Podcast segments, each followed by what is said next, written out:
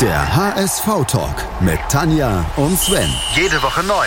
Auf meinsportpodcast.de.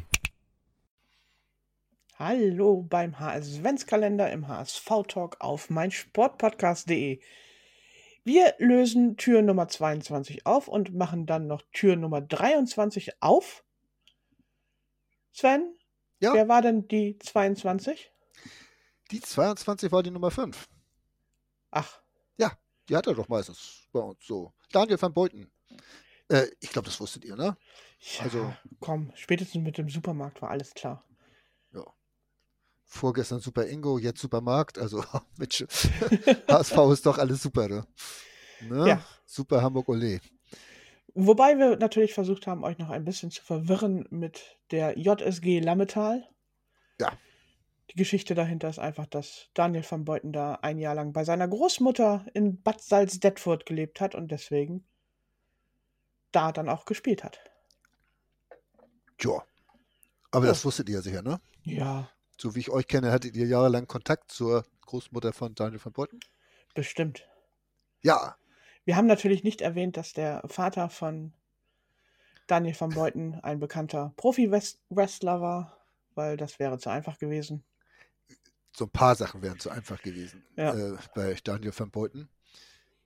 Äh, aber die Saison bei Manchester City, wo er als Leihspieler von Olympique Marseille hingekommen ist und sich von seiner Verletzung da erholt hat oder da gekriegt hat oder irgendwie sowas.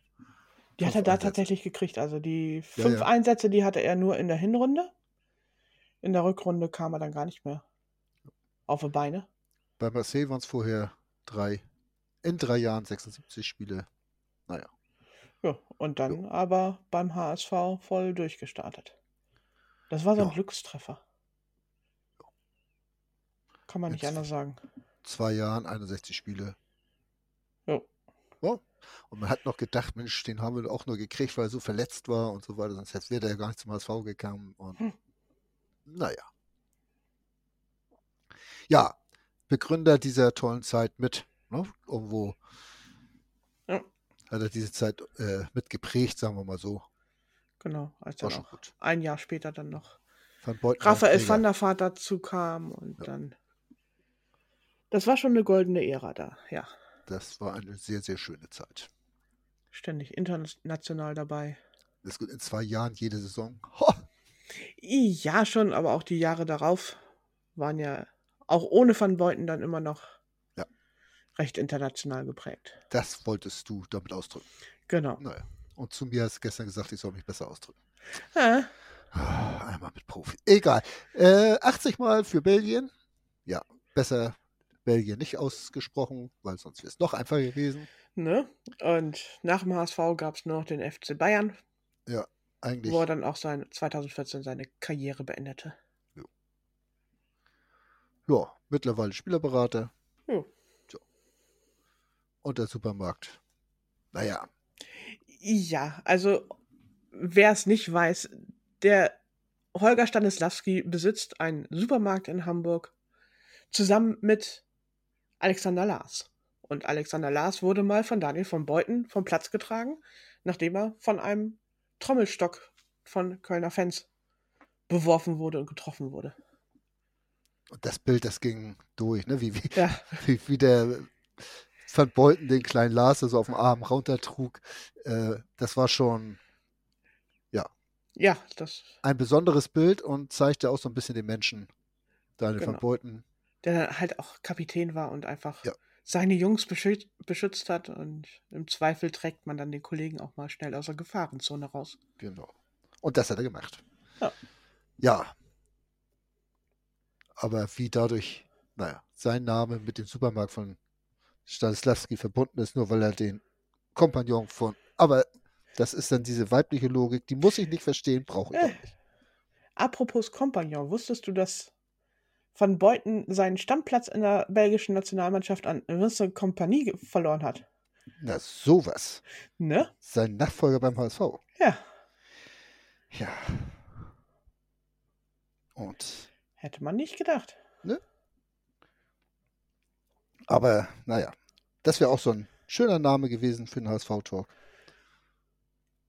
Äh, für den HSV-Kalender meine ich jetzt. Spoilerst du schon wieder? Ja, also wir haben jetzt den 23. und haben den letzten Belgier besprochen. Sowas.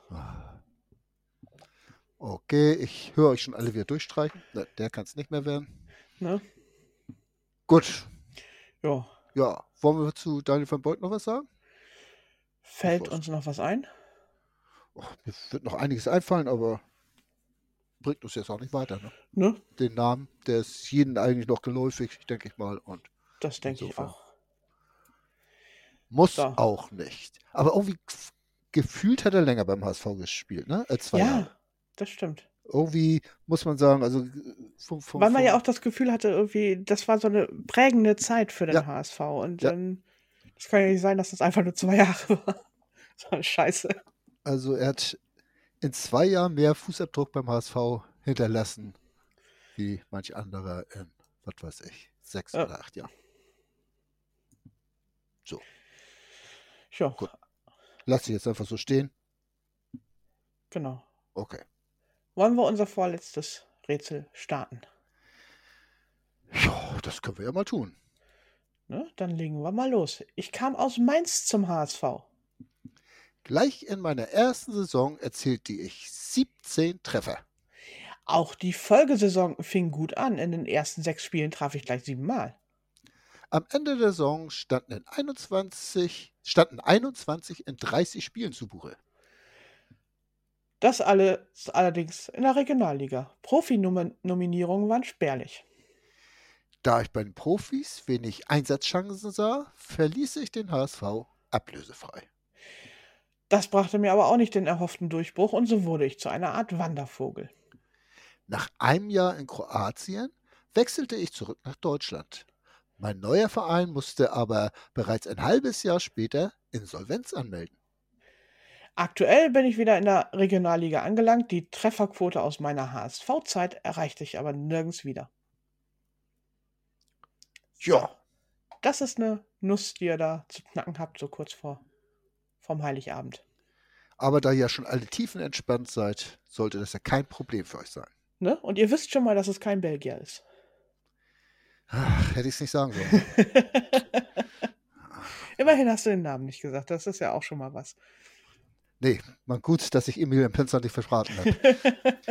ähm, gut, besser wird's nicht mehr. Mehr Tipps gibt es jetzt aber wirklich nicht mehr. Also nein. Nee, Mehr nicht. genau.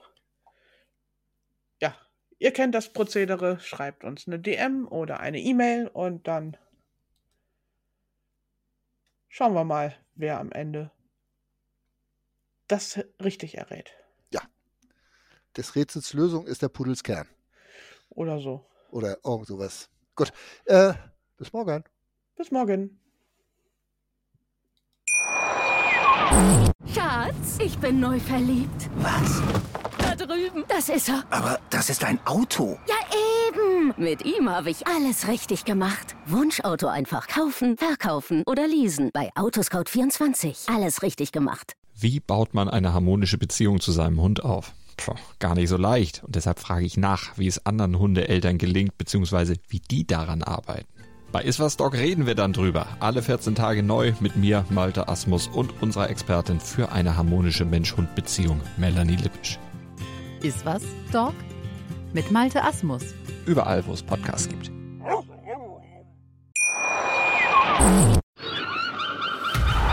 Der HSV-Talk mit Tanja und Sven Jede Woche neu.